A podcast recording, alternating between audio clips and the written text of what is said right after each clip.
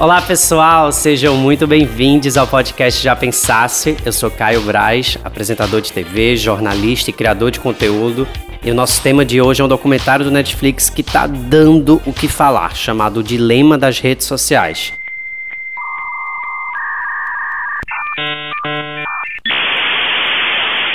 A gente vive em um mundo que está regido por algoritmos que acabam contribuindo tanto para o nosso vício nas redes sociais, para a disseminação do discurso de ódio, polarização. Cada vez mais está aparecendo um lado sombrio da internet. E a gente está aprendendo ainda a lidar com tudo isso.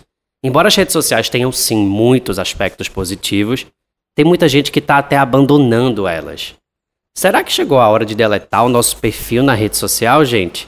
Será que fazer isso agora é o novo sinônimo de liberdade? Muitas coisas para a gente pensar junto aqui. Antes disso, eu quero convidar todos os ouvintes a participarem do meu grupo de assinantes de conteúdo exclusivo, que tem vários benefícios durante o mês. Um deles é participar do nosso grupo de estudos. A gente marca uma live onde eu preparo uma aula com muitas reflexões e depois a gente engata num debate que todo mundo participa. O debate é super rico. É uma oportunidade bem legal de aproveitar um tempinho para se concentrar e aprofundar para refletir sobre os temas que estão pegando a gente nesse momento. E também, como benefício, você pode acompanhar ao vivo a gravação desse podcast na íntegra, sem cortes. A assinatura custa a partir de R$ reais por mês e você pode se inscrever em apoia.se barra caiobraz, apoia.se barra caiobraz, e se você mora fora do Brasil, você pode usar o link patreon.com barra eucaiobraz. Espero vocês e agradeço imensamente a todos os assinantes que apoiam a produção de conteúdo independente. Hoje eu reuni uma turma muito fera, muito fera, para conversar sobre esse tema hoje comigo. Os convidados de hoje são Camila Frender, escritora, roteirista, podcaster aqui no Spotify, que é dona do maravilhoso É Noia Minha, um dos podcasts mais interessantes do Brasil, na minha opinião. Autora dos livros Como Ter uma Vida Normal Sendo Louca em parceria com outra figura também, que é a Jana Rosa. E adulta sim, madura nem sempre. Fraldas, boletos e pouco colágeno. Camila também é mãe de Arthur, de dois anos, que por coincidência vem a ser neto de Rita Lee. E Camila é uma cronista que consegue traduzir o pensamento feminino com muita ironia, com muita inteligência. Camila arrasa, seja muito bem-vinda ao Já Pensasse. Ai, amei, gente. Adorei essa introdução. Vou mudar minha bio do Instagram já, tá? Vou por By Caio Brás. Ronaldo Lemos, mineiro de Araguari, advogado, professor e pesquisador de tecnologia. Ele ajudou a criar o Marco Civil da Internet, que é uma lei para regulamentar o uso da internet no Brasil, e hoje compõe o Conselho de Supervisão do Facebook. Ronaldo também apresenta o programa Expresso Futuro no canal Futura, onde pesquisa e mostra para a gente muitas transformações que misturam sociedade e tecnologia. Sempre que tem alguma discussão sobre tecnologia, Ronaldo está presente na, nas mídias e é uma figura fundamental hoje aqui no nosso papo, nesse podcast. Ronaldo, seja bem-vindo, viu? Um prazer ter você aqui com a gente hoje. Ô, Kai, prazer é meu. E, cara, queria dizer que eu sou fã do seu trabalho e fã de todo mundo que tá participando com a gente aqui nesse papo super animado. Temos também a presença aqui de Carolina Dickman, carioca, atriz do primeiro time da Rede Globo, ou mesmo do Brasil. Carol atua desde 93, quando estreou nas novelas, ou seja, são 27 anos de carreira, gente, com personagens históricos como Camila, de Laços de Família, que está reprisando agora, e também Leona, de Cobras e Lagartos, entre muitos outros, assim. É muita história e muita exposição, acho, desde pequena, cultivando uma vida pública também, até mesmo antes das redes sociais surgirem, né? E depois de interpretar um dos seus maiores sucessos, a personagem Camila, eu estava pesquisando aqui, descobri que foram registradas 23 mil doações de medula óssea pelo Ministério da Saúde em 2001.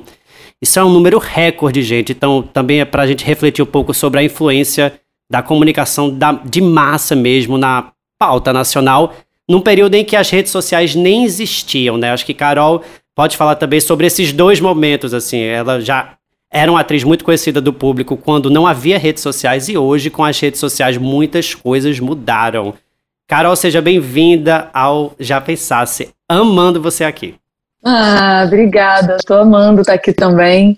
E já pegando carona nisso que você falou, né, da influência toda da televisão, agora com a novela é, reprisando e com toda essa força das redes sociais, quem sabe a gente não consegue fazer um recorde novo para esse número de doadores de medula, né? I said I didn't come here to leave you. I didn't come here to lose. I didn't come here believing I would ever be away from. A gente se reuniu para falar do dilema das redes sociais, né? Esse documentário que saiu nessas últimas semanas e que mexeu com muita gente, porque todos nós estamos conectados nas redes sociais o tempo inteiro, muitas pessoas vivem disso, a gente não consegue mais desassociar a tecnologia das nossas vidas. Eu queria entender primeiro qual foi a opinião de vocês sobre esse documentário, que tipo de mensagens vocês absorveram, que tipo de alerta foi acendido na vida de vocês, né? Será que tinha alguma novidade ali de fato? Ou eram coisas que a gente já estava intuindo, mas também não sabia explicar direito? Eu tive várias sensações ao assistir, inclusive, talvez eu tenha um pouco uma mania de perseguição, mas eu me senti culpada, um pouco fazendo parte disso, por estar nas redes sociais, por gerar conteúdo, por. É, é, é, é foi meio parecido de quando eu saí de agência de publicidade, decidi ir para para livro e tal, que eu me sentia meio enganando, sabe, as pessoas de alguma maneira, de, de vendendo produto, eh, eu era redatora, então, eh, sabe, tinha uma coisa que eu não, não me sentia 100% honesta, assim, me voltou essa sensação, é, me deu um alerta gigantesco, porque eu tenho um filho, né? O Arthur tá com quase três anos, e tenho uma enteada de 10 que eu já percebo é, toda a preocupação e, e né, e, e toda a dificuldade que é explicar para ela como que deve ser a relação dela com a rede social e, e, com a internet e tudo, sendo que a gente mesmo não tem muita certeza de como tem que ser, né? É uma coisa que a gente está tateando tal. Então, a gente já sabia de tudo, essa era a sensação que eu tinha. Mas a partir do momento que a gente acompanha é, pessoas que estavam dentro, criando aquilo, alertando a gente do perigo que é, não foi mais aquela coisa do ah, tá, a gente sabe que é isso aí, mas ah, eu tô levando numa boa, não uso tanto, eu tô olhando aqui no meu filho, tal. Você vê que não é isso, né? Que no fundo você tá ali sendo um produto é, e, e fazendo parte de tudo isso é, e explicou muita coisa dessa polarização que a gente está hoje em dia, que era uma coisa que não estava tão clara na minha cabeça também. Isso me deu um. Ah, tá. Saquei. É programado, sabe? O que está todo mundo recebendo. Então, isso também ficou um pouco mais claro. Ronaldo, você é um cara que está no mundo da tecnologia há alguns anos já, assim, e também no frontline dessa história, né? Tinha alguma novidade para você quando o, o, Tristan Harris, por exemplo, que é um cara que protagoniza muito. Eu achei muito interessante também como é uma certa meia-culpa da galera do Vale do Silício, falando assim, olha, é uma meia-culpa bem assim, bem a cara do Vale do Silício, que são os homens brancos, ricos, falando assim, galera, a gente fez merda, desculpa. A gente meio que tá pedindo desculpa aqui, mas a gente não sabe o que faz. Achei tudo bem confuso, assim, quase uma delação premiada, de uma certa forma também vários contextos entraram ali naquela história. Como é que você, sendo um cara que é desse mundo, assistiu isso e falou assim: é, realmente, eu já sabia disso tudo, só não estava falando? Caio, é legal que você pergunta isso, porque é o seguinte: é, muita gente começou a me escrever, né, dizendo, ah, você tem que assistir o Dilema das Redes, etc. E, e eu tava com muita preguiça de assistir, porque eu trabalho com isso, né? E eu conheço o Tristan Harris pessoalmente, a gente se conheceu esse ano no Fórum Econômico Mundial, em Davos, e eu já tinha escrito sobre ele em 2017 num artigo para a Folha, e já tinha falado dele também no Expresso Futuro, lá o meu programa no canal Futura. Então eu falei assim, putz, será que eu vou assistir isso? Porque eu já meio que sei né, o que vai dizer e tal. Mas aí tanta gente falou que eu assisti no domingo passado. Cara, e o documentário ele é excelente. Mesmo para quem trabalha com tecnologia, para quem conhece essas questões e lida com elas no dia a dia, eu fiquei chocado, assim, é, e, e me senti parte do problema que o documentário descreve. É, de uma pessoa que, por exemplo, também tem dificuldade de deixar o celular de lado, é, que sem pensar, às vezes está esperando um elevador ou qualquer coisa do tipo, tira o celular do bolso para, é, sem nem pensar né, o que fazer, mas só pra, pelo hábito mesmo. E isso me preocupou, aquele negócio de as empresas tentarem fazer a gente ficar na frente da tela o tempo inteiro e o máximo de tempo possível. Essa mensagem ela me tocou profundamente. E, e desde que eu assisti o documentário, já tem dois dias agora, que eu tenho pensado o tempo inteiro, por exemplo, do ponto de vista pessoal, o que, que eu posso fazer para é, diminuir o meu tempo de tela. E, e responder a isso, cara, é, é, demoníaco. Porque como o Tristan fala lá em um determinado momento, a, a rede social é uma mistura de utopia com distopia, né? Tem coisas incríveis e maravilhosas, inclusive você hoje se relaciona com as pessoas pela internet, com a sua família pela internet, você trabalha pela internet, só que ao mesmo tempo, junto com isso que é importante, tem um monte de, de estratégias para te deixar grudado ali e não soltar mais. Então eu me coloquei assim o desafio pessoal de como é que eu posso retomar o controle ou pelo menos diminuir um pouco essa influência que eu acho que todo mundo hoje sente na pele com relação à, compulsão de usar a tecnologia. Total, cara, concordo totalmente com você. Eu acho que essa é uma das, das boas reflexões, né? Talvez a gente não consiga sei lá, no campo eu, Caio, não consigo mudar essa sociedade, mas eu consigo mudar algumas coisas do meu comportamento em relação às redes sociais, como por exemplo, ontem apaguei o Facebook. É isso, assim. Apaguei o Facebook. Parece que foi uma decisão super difícil que envolve coragem, envolve algum tipo de ostracismo, uma distância de amigos da infância, sabe? É quase é uma coisa tão umbilical de uma certa forma. Mas ao mesmo tempo, assim, gente, que ótimo, porque agora é muito louco. Porque eu continuei entrando no site várias vezes, quase como uma coisa que tá, tipo, mecanizada em mim. Sabe? Tipo, que nem você entra no Instagram pra ver sua notificação, você entra no Facebook e de repente aparece. Sua conta foi desativada. Aí você fala, ó, oh, me libertei, que tudo, arrasei. Então é um novo processo, assim, de, de entender o lugar dessas redes sociais. Carol, como é que você. Como é que você recebeu o, o documentário, assim, que tipo de gatilho ele te deu em relação à sua própria relação com as redes sociais. Eu também queria uh, aproveitar para fazer uma pergunta, porque você nasceu atriz num período em que não havia isso, e hoje em dia é uma outra tecnologia de carreira, quase, assim, que as redes sociais tomaram um pouco na, na vida das atrizes, assim. Tem atriz que trabalha forte nas redes sociais, tem atriz que, é, que faz, tipo, meio período de atriz, meio período de influencer. Tem um, um novo jeito, assim, de costurar com as redes sociais a carreira. Eu queria entender o que que mudou um pouco para você, assim, nesse sentido. Uh, bom, falando do documentário, é, eu, eu já sou muito traumatizada e assustada com, com essa coisa do que tem por trás da internet né? Que não é só o que a gente escolhe ver, ouvir, é, é, se a maneira como a gente escolhe para se comunicar, onde a gente vai estar, mas tudo que está por trás, toda essa gente que entende mais do que a gente e que impacta as nossas vidas, né? Com isso. Então, isso para mim foi uma caramba. Eu, eu sempre tive esse susto muito por causa da minha história né, com a coisa do roubo das fotos e, e, e, e, tudo que veio depois, assim, um pouco a coisa da lei, das pessoas começarem a cobrar de mim um entendimento que eu não tenho. É, então, uhum. para mim, a internet é sempre uma coisa é, que tem todo um lado muito positivo, né, de aproximar, de informar, de conectar e ao mesmo tempo todo um, um background, assim, uma coisa que a gente não sabe muito quando você pega um e-mail, quando você aceita uma coisa, o que, que pode acontecer, o que, que você está dizendo sim. A gente não lê aqueles termos todos que vêm. Então, eu, eu tenho uma relação um pouco traumatizada e o, o documentário me deixou ainda um pouco mais assustada e um pouco mais atenta também, que eu não gosto muito de ficar prestando atenção no lado negativo das coisas. Então, acho que ele serve para a gente né, ter uma atenção.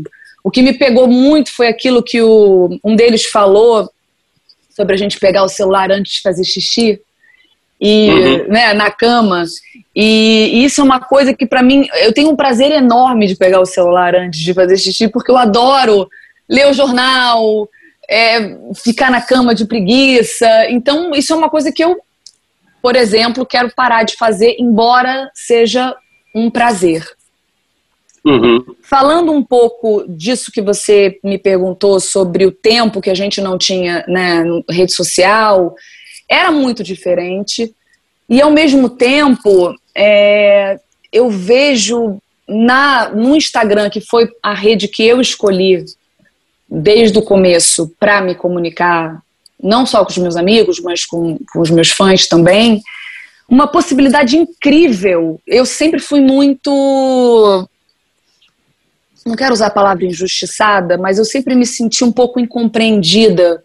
É, sempre que eu dou uma, uma, entrevista, talvez por eu ser muito veemente, sai uma polêmica, eu, eu, sinto que alguém não entendeu direito o que eu falei, e aí eu fico, caramba, será que eu estou comunicando certo?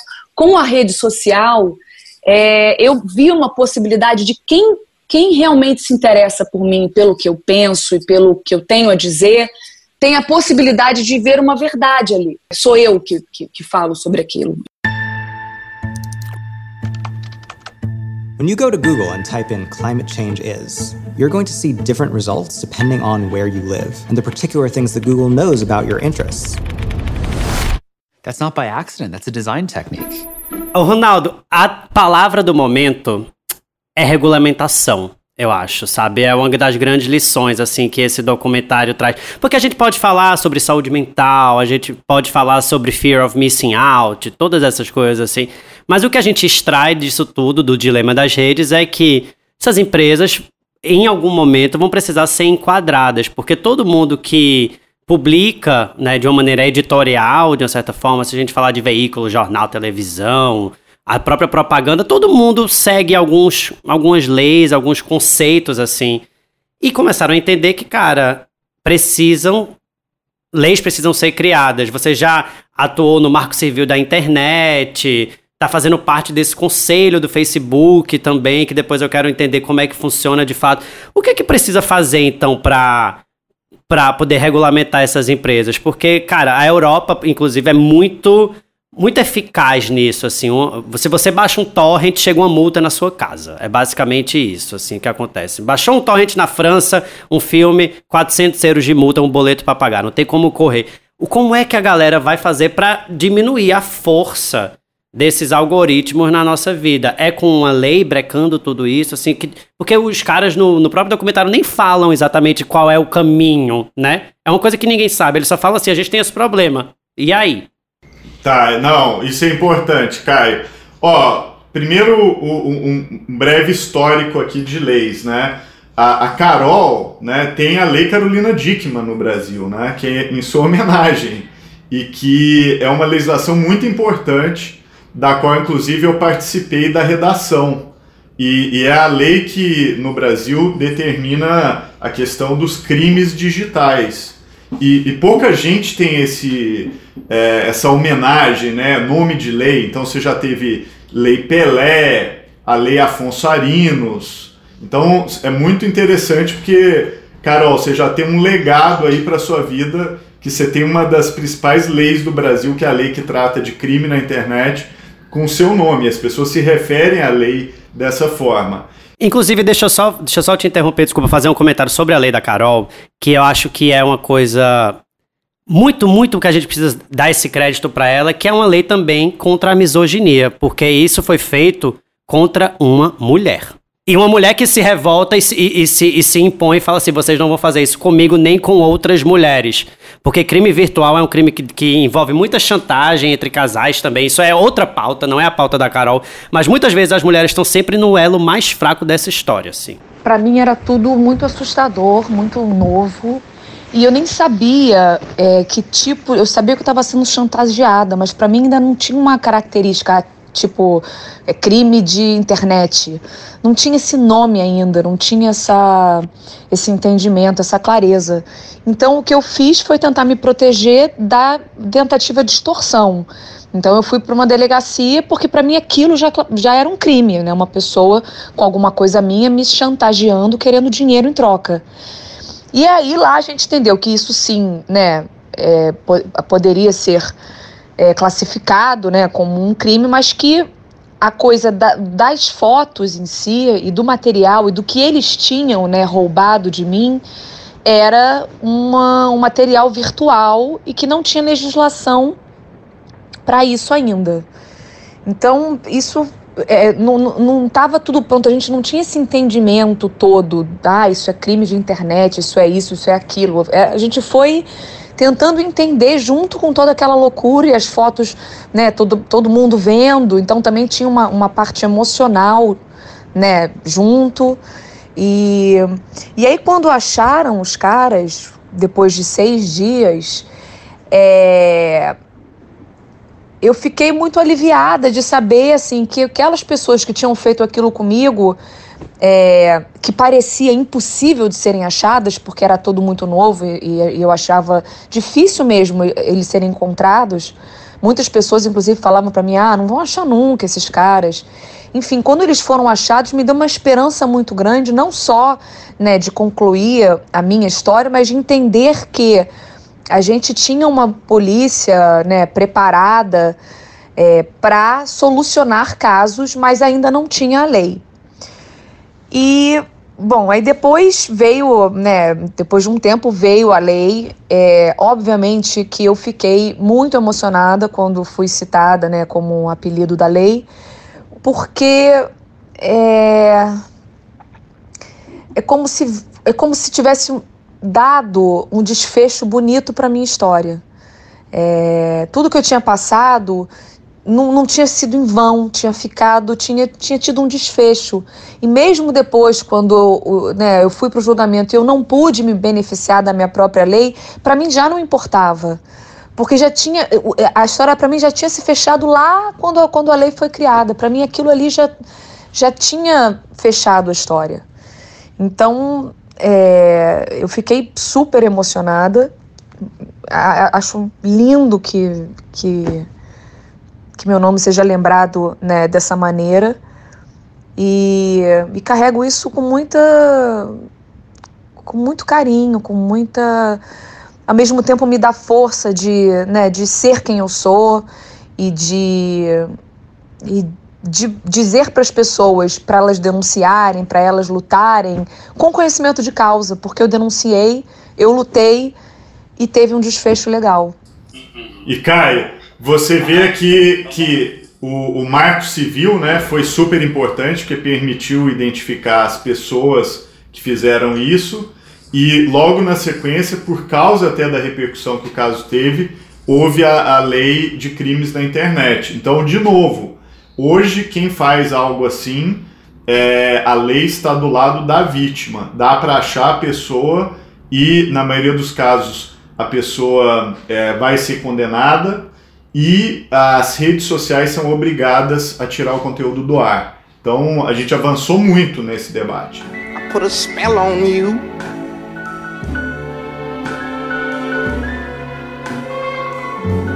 Cause you're mine. Eu queria entender, porque assim, um dos grandes vilões, para mim, nesse documentário, assim, a gente falou agora sobre pornografia de vingança e tal, mas o documentário fala mesmo do duopólio, né? Que é Facebook, que é dono do Facebook, do WhatsApp e do Instagram, e Google, que é dono do YouTube e de mais outras coisas. Assim, tem também a Amazon tal, mas enfim, a Amazon não é uma rede social, né? É um monospônio de negócios digitais. Como é que você agora faz parte desse conselho do Facebook? Que tipo de coisas vocês estão debatendo? Que é uma espécie, acho que são pessoas como se fossem ombudsman, assim, não? São pessoas que são contratadas para dizer as melhores práticas para o Facebook fazer para respeitar a internet. Ao mesmo tempo, quem paga a conta é o Facebook. Então tem um tem uma, um jogo aí que é difícil também de, de se equilibrar. Vocês têm uma autonomia de fato? Como é que está sendo esse processo? Vocês estão propondo alguma coisa para salvar a gente desses algoritmos? Assim, o algoritmo é realmente uma loucura. Você tem razão, né? Eu acho que essa, as pessoas hoje estão se sentindo enclausuradas, vamos dizer assim. A chegada do TikTok deu uma bela bagunçada no cenário. Inclusive, para quem vive de internet, né, quem é influenciador e, e é, já estava, por exemplo, apostando todas as fichas no Instagram ou estava confortável com o modelo do Instagram, agora está tendo muitas vezes que se reinventar, porque o TikTok ganhou uma popularidade imensa, é, tem uma linguagem diferente, ele não é igual ao Instagram, e na verdade é o Instagram que está imitando o TikTok, né? Porque eles criaram o Reels, e o Reels é uma imitação do, do TikTok, e, e isso faz com que as pessoas também tenham que se adaptar com relação a as, essas mídias que vão surgindo. Então aquela frase, o meio é a mensagem, ela é mais atual do que nunca. Porque se você for pensar, o meio vai mudando e as pessoas, né, as mensagens que as pessoas têm, até a vida das pessoas, ele vai seguindo as mudanças que o meio sofre. Então, é, o, o que eu acho bom do documentário do Social Dilemma é que ele mostra que não é um problema do indivíduo, mas é um problema das mídias. É as mídias que estão nos aprisionando porque elas são desenhadas para funcionar dessa forma e que você não consegue escapar daquilo. Então, é essa, esse aprendizado do documentário eu acho ele fundamental. Na medida em que as mídias mudam, olha só como é que a sua vida tem que mudar para conseguir acompanhar aquilo. Eu acho que a chegada do TikTok ilustra isso bastante. Vamos falar desse conselho, Ronaldo. Eu queria que você explicasse pra gente de fato como ele funciona. Assim, são 20 pessoas escolhidas a dedo pelo mundo. E isso foi apresentado como uma alternativa, assim, tipo, o Facebook está fazendo uma coisa para melhorar as suas práticas. Já teve reunião disso? Como é que é? E se dá para confiar? Eu não estou de, de, maneira nenhuma colocando em xeque a confiança de vocês, mas eu, eu, eu apresentei isso na, na minha pós-graduação na USP. Eu falei assim, professor, um professor maravilhoso, Silvio Sato. Professor, vai mudar, professor, porque agora tem o conselho do Facebook. Ele falou assim: mas quem paga é o Facebook, Caio? Como é que eu vou confiar no conselho do Facebook se quem paga é o Facebook? Caio, excelente a sua pergunta. É o seguinte: primeiro, deixa eu explicar, e sempre que eu falo do conselho, eu tenho que fazer um aviso antes que é. Todas essas opiniões aqui são pessoais minhas, tá? Eu não estou falando em nome do conselho em si. O conselho, ele se chama Conselho Independente do Facebook. Então, esse independente aqui tem que ser ressaltado porque é, o Facebook ele criou o conselho, mas ele criou um fundo, aliás, um fundo muito substancial, um fundo que tem é, 150 milhões de dólares para que o conselho opere pelos próximos 10 anos sem nenhuma intervenção do próprio Facebook. Então, por exemplo, eu não posso ser demitido eu não tenho obrigação nenhuma com relação ao Facebook, nenhum dos outros conselheiros tem. Então, quem trabalha para o Facebook tem que maximizar o lucro do Facebook. Eu não tenho essa obrigação, eu posso fazer o que eu quiser. E esse conselho tem sido chamado de a Suprema Corte do Facebook. Então é como se o Facebook tivesse criado um tribunal externo que tem poder de decidir sobre os conteúdos que estão no Facebook e no Instagram é, com a palavra final. Então você imagine só a responsabilidade que não só eu, mas os meus outros 19 colegas temos, e entre esses colegas tem Prêmio Nobel da Paz, tem o ex-editor do jornal The Guardian na Inglaterra, tem juiz federal dos Estados Unidos e tem a ex-primeira-ministra da Dinamarca. De Araguari só tem eu, você entendeu? Não tem ninguém além de mim no conselho que seja de Araguari. Eu sou a única pessoa de Araguari. Parabéns, lá. cara. É muito, é muito incrível estar nesse conselho, de verdade. Então, é, é incrível, mas é um, uma responsabilidade muito grande, porque, por exemplo, a gente vai ter eleições americanas agora. O conselho vai começar a ficar operacional provavelmente já no final do mês que vem, outubro. Então a gente vai pegar ali um, período, é, dependendo da hora que começar, muito puxado do ponto de vista de debate eleitoral. E quem vai decidir se determinados conteúdos ficam no ar ou não, em última palavra, vai ser o Conselho. E isso vale também para eleições no Brasil. A gente tem visto muito campanha de desinformação, fake news, e, e quem vai dar a última palavra também sobre isso vai ser esse Conselho. Então eu, eu acredito muito no trabalho, tá? porque eu acho que é a primeira instituição global criada para resolver um problema global muito difícil de ser resolvido. Então, eu particularmente estou 100% investido para que o conselho dê certo, porque eu acho que talvez seja a instituição melhor desenhada até agora, pelo menos, para lidar com esse desafio que é super difícil.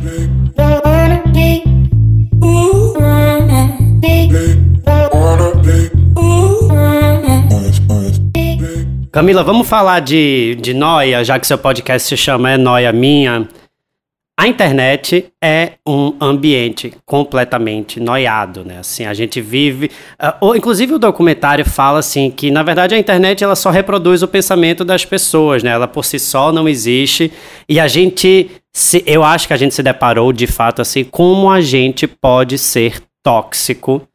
E assim, a gente fala que todo mundo é tóxico, menos eu.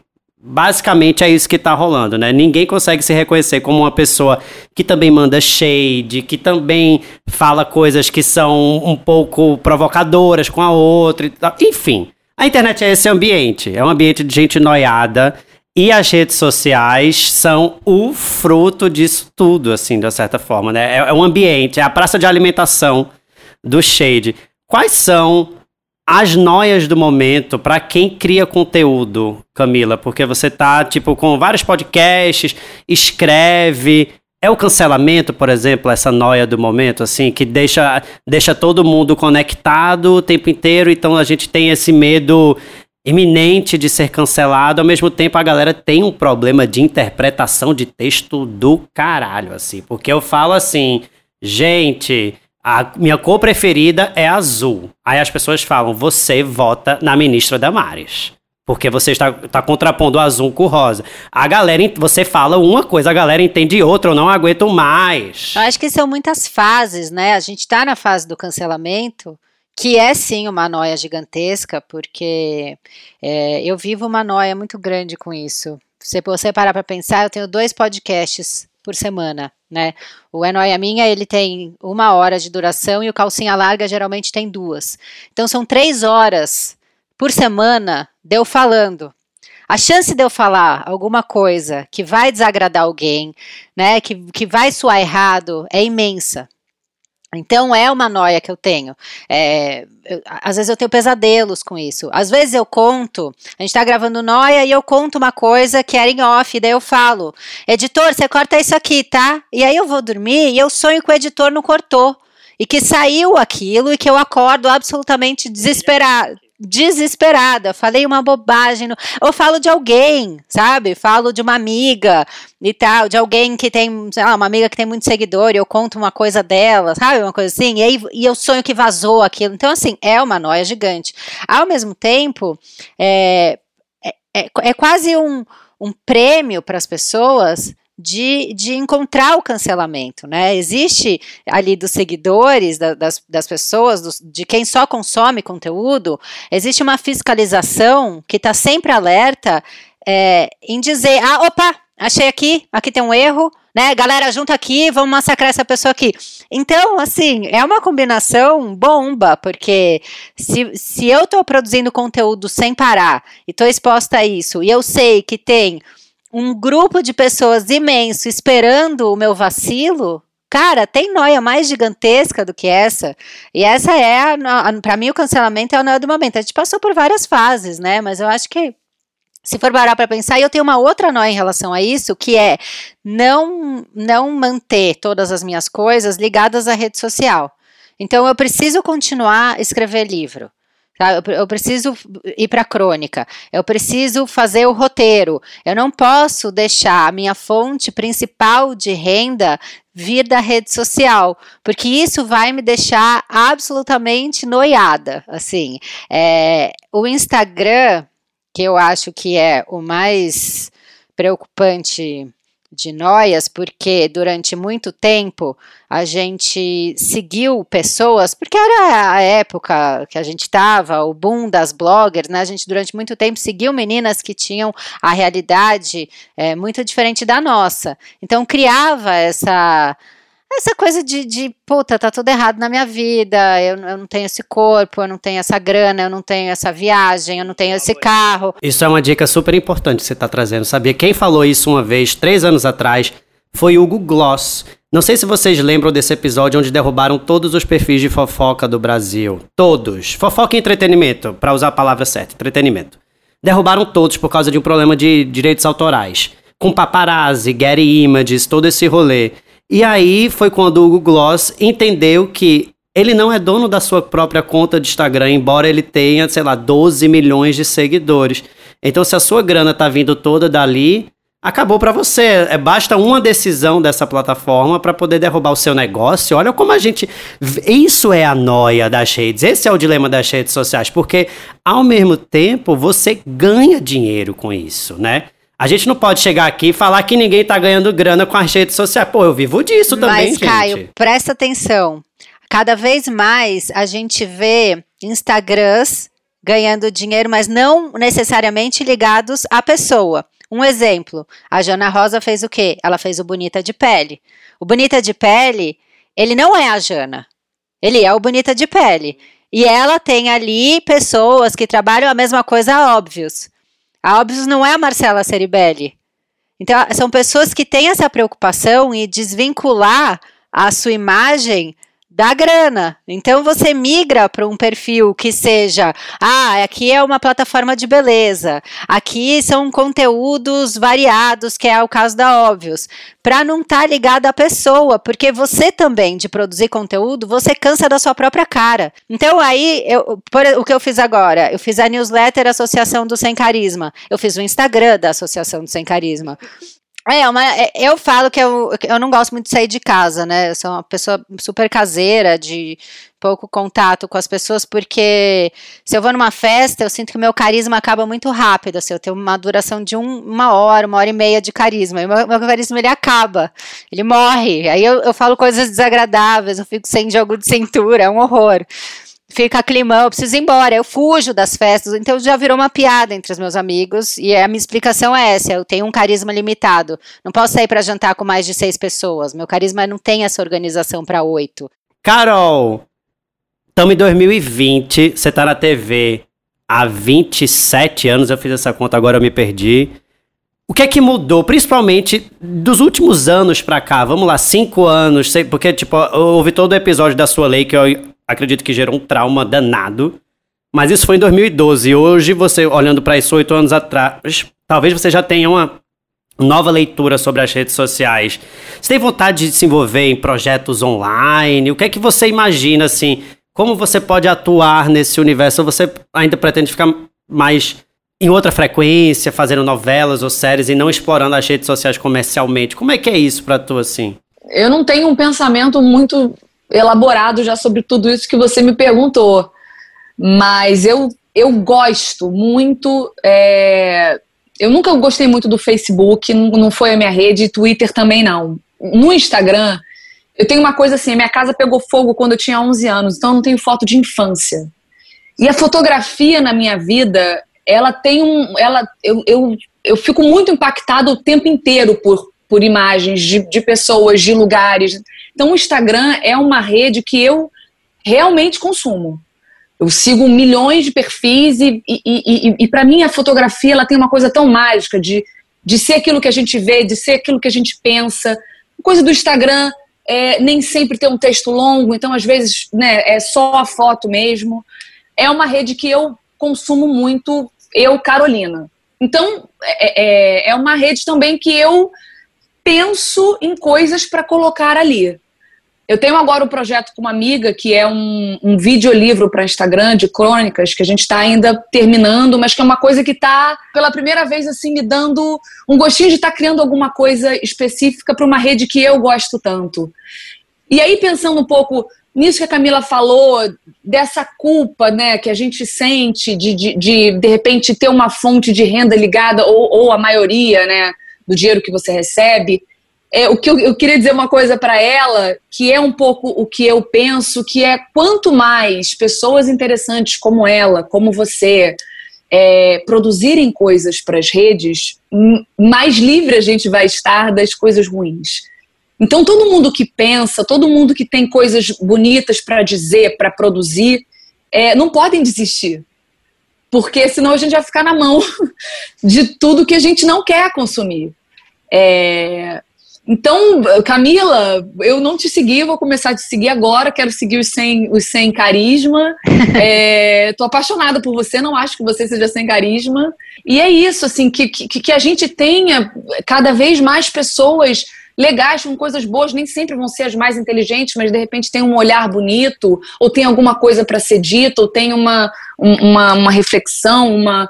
É, que essas pessoas cada vez estejam mais presentes para que a gente tenha é, uma rede mais saudável. Eu acho que só assim, não adianta a gente querer é, anular o que é ruim, porque o que é ruim está aí, mas a gente superar o que é ruim, a gente é, ganhar no, no no, no que a gente espalha de coisa boa.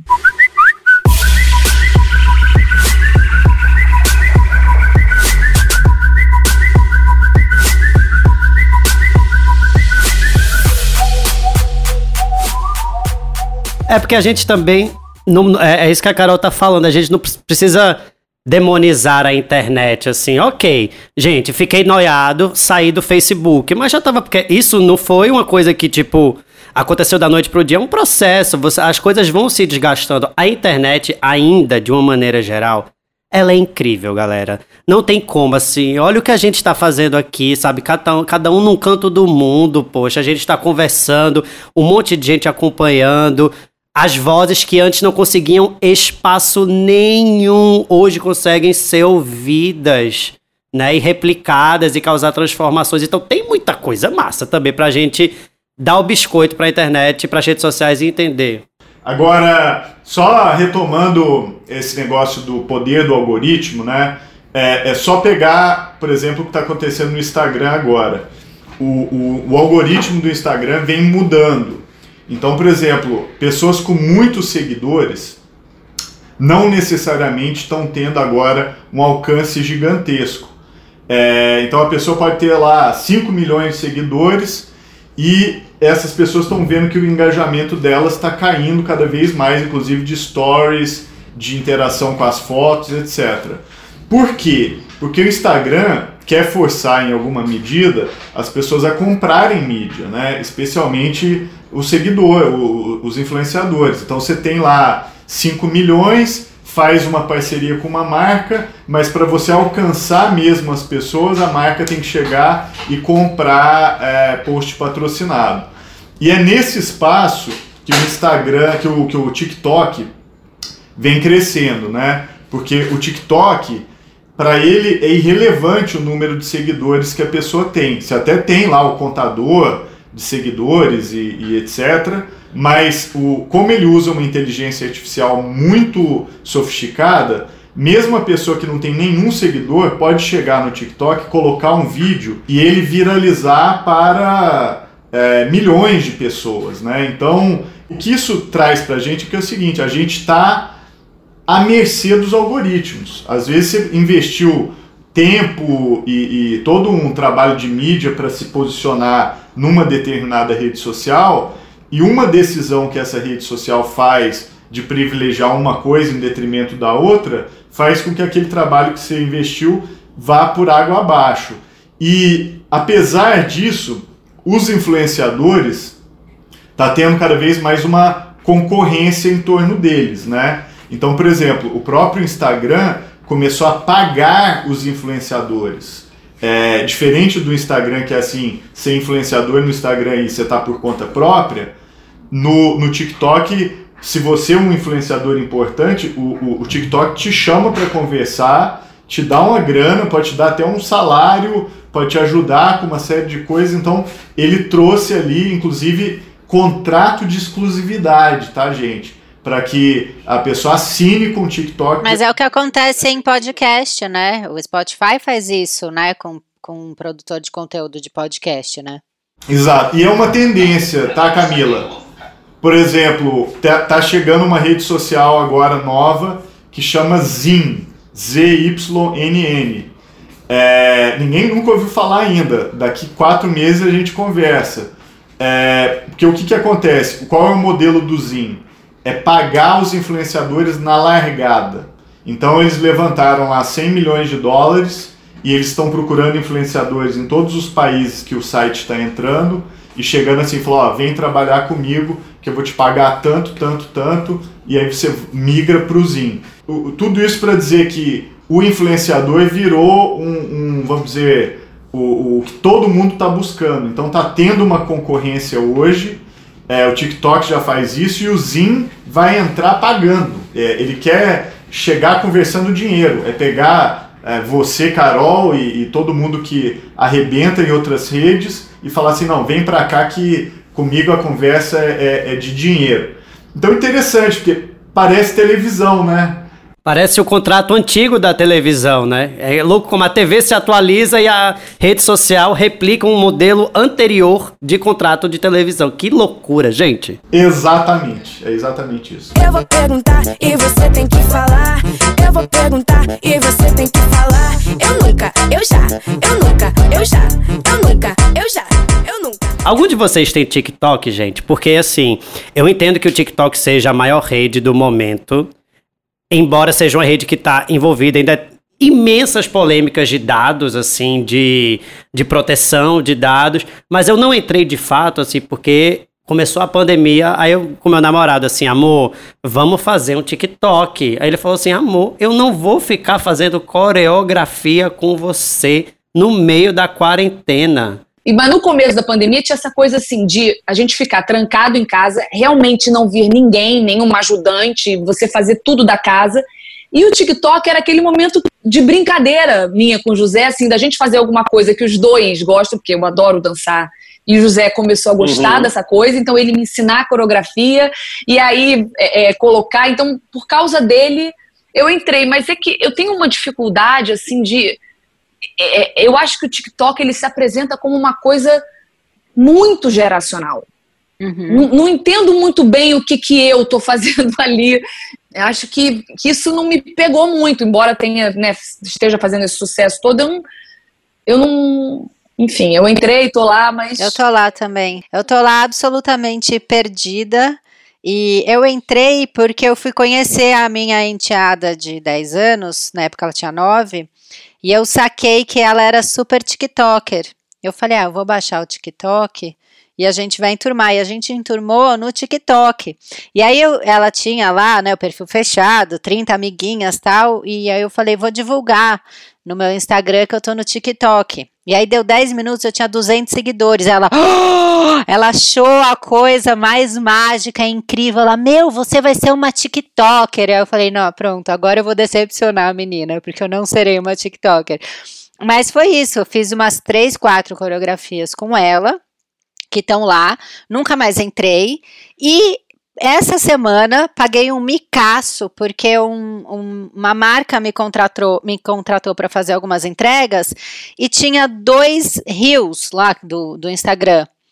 E eu falei, ah, beleza, né? Um dia antes eu faço. É super difícil Meu de fazer. Deus do céu! Aí a minha sorte é que para fazer a newsletter eu tenho as, as meninas que trabalham na Sem Carisma e elas são 10 anos mais nova do que eu, então elas me liguei, falei, Berta, pelo amor de Deus, miga, como é que faz? Posso mandar os produtos aí para sua casa? Então elas fizeram, montaram para mim o Rios, porque eu, eu não nasci com esse chip do Rios, assim, não é uma coisa que eu consigo entender. Mas Caio e, e Camila, é, culturalmente o TikTok é genial, gente, é incrível para descobrir música nova e esse negócio das coreografias é absurdo. Nós temos duas mães aqui. Carol, que tem dois filhos, Camila, que tem um filho também.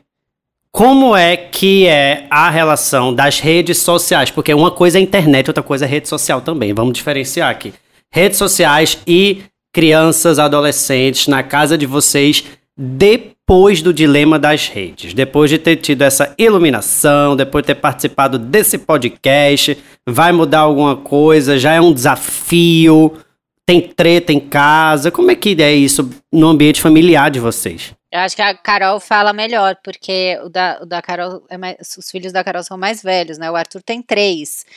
Vai fazer três ainda, então ele não, não saca nada. Ele saca quando eu tô fazendo stories, que ele fala, mamãe tá trabalhando. Então ele já percebeu que eu ficar com o celular na minha cara significa que eu estou trabalhando. É, mas não, meu, eu ainda tô na questão, por a gente estar. Tá em quarentena do, da culpa de estar tá usando muito a televisão como babá. Então é, eu estou um passo antes. Eu não, não cheguei tanto na rede social. Bom, eu tenho é, em casa dois exemplos completamente contraditórios em relação à rede social. O Davi, meu filho de 21 anos, não tem nenhuma rede social, nem nunca entrou, acha tudo um horror, não vê nada disso. Ele é, tem uma brincadeira que ele e um amigo meu fizeram quando ele tinha 13 anos, que meu amigo falou: Ah, Davi, pelo amor de Deus, tem que ter rede social, tem que ter isso, tem que ter Facebook, tem que ter. E não, acho isso tudo horrível e tal. Aí ele falou assim: Cara, se você não tiver nenhuma rede social quando você fizer 18 anos, eu vou te dar um carro. E ele tá devendo um carro pro Davi. Porque só não deu ainda porque o Davi é, não tem ainda carteira de motorista. Então ele é um moço à moda que antiga, demais. tem horror à rede social. O José é, é um TikToker. Ele adora uhum. o TikTok, ele, ele. E eu. Engraçado, assim, porque essa coisa da dança, ver um menino é, dançando sem preconceito, para mim foi tão incrível. E ver os amiguinhos e ver.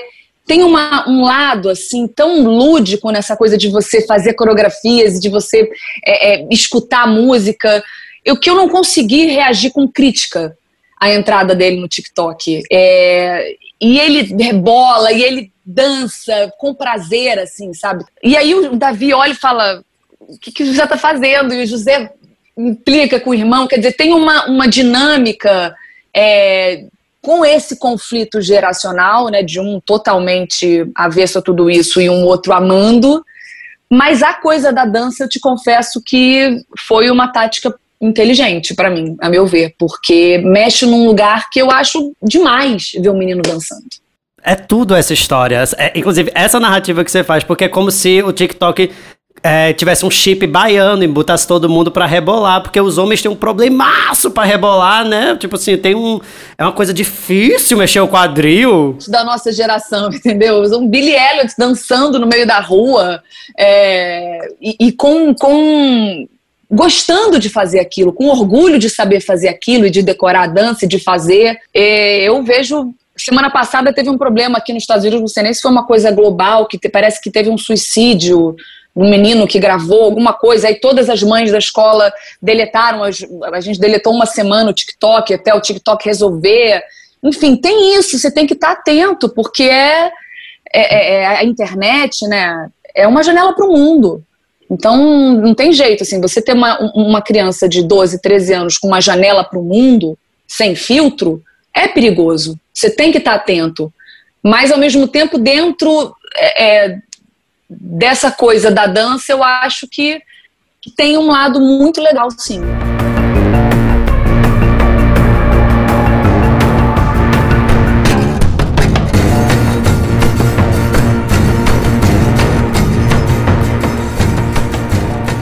Eu preciso começar a encerrar, gente. Tá dando o nosso horário. Quero muito agradecer a presença de vocês. Papo massa, delicioso, divertido, inteligente. Amei o Já Pensasse, o dilema das redes sociais.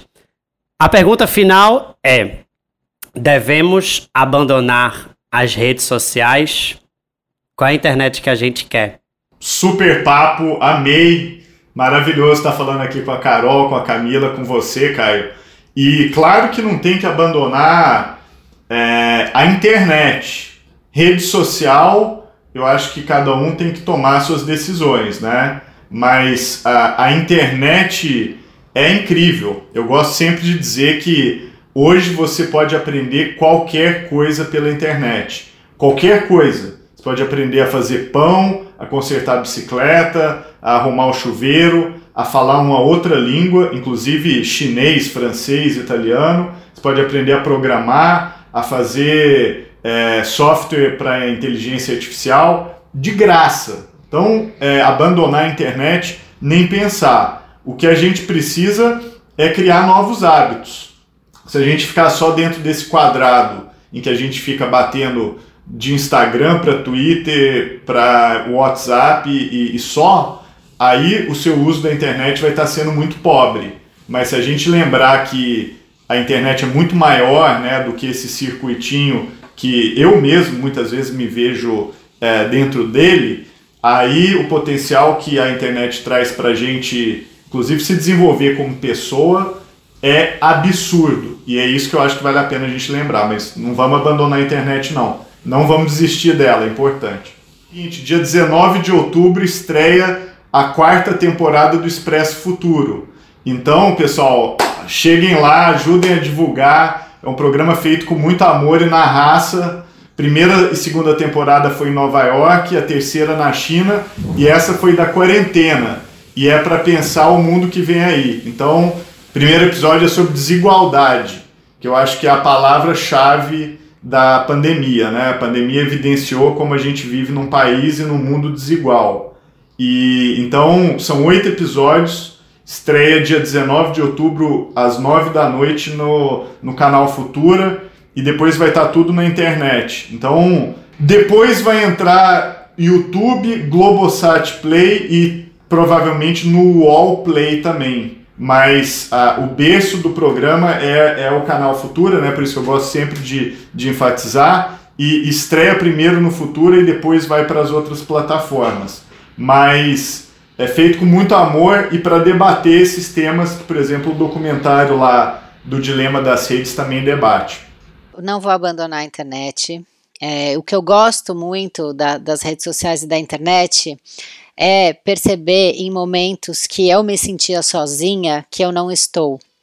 É, a maternidade me trouxe muito isso. Eu achei o meu o começo puerpério extremamente solitário e foi na internet que eu encontrei um grupo onde eu podia conversar e perceber que as coisas não estavam acontecendo só comigo. Depois, de novo, quando eu me separei, o Arthur era muito novinho, tinha um ano, é, dentro da minha bolha de amigos, né? Eu era a primeira a passar por isso e, e tinha aquela sensação do, puta, só, só eu, só comigo tá acontecendo isso. E daí, não, quando eu vou pra rede social, eu encontro um monte de mãe que daí fala de, de retomar a vida com outra pessoa, e de padrasto, e de madrasta. Então, é, até essa brincadeira minha do sem carisma, né? Você encontra pessoas que, que são muito parecidas com você. O Noia tem muito essa função, né? Todo dia que, toda semana que eu levo uma noia nova e eu pergunto, é noia minha? Eu vejo que não que é uma noia de todo mundo. Então você encontra grupos onde você se sente pertencendo, né? É, me tira um pouco aquela sensação de exclusão que eu senti em alguns momentos da vida. Então a, a, a rede social e a internet ela, ela passa por esse caminho assim para mim. Carol, bom, se você não largou as redes sociais e ainda criou uma lei de proteção com as redes sociais, eu imagino que você não vai mais largar, né? Não vou largar não e acho que, que a gente tem que pensar na, na internet um pouco como a gente pensa no mundo, que é tem muita coisa difícil no mundo, tem muita é, é coisa ruim acontecendo, mas a gente tem que trabalhar arduamente para melhorar. E a internet é, uma, é apenas tudo que tudo vai ter um lado bom e um lado ruim é, a rede social, a internet, um condomínio, um prédio, tudo tem um lado bom e um lado ruim. Mas a gente tem a responsabilidade é, de, estando aqui, melhorar tudo e qualquer coisa que a gente use, tudo e qualquer coisa que a gente se proponha. É, tendo um uso mais consciente, né? estamos engatinhando, mas chegaremos lá. Como temos que pensar é, em tantas outras coisas, como, como cidadãos do planeta, tem tanta coisa para melhorar, a internet é só uma parte disso. E eu espero que a gente consiga. Eu, eu acredito. É isso, gente. Esse foi o podcast Já Pensasse. Quero deixar o convite para vocês me seguirem no Instagram, Caio. Um beijo para todo mundo, fiquem bem e até a próxima.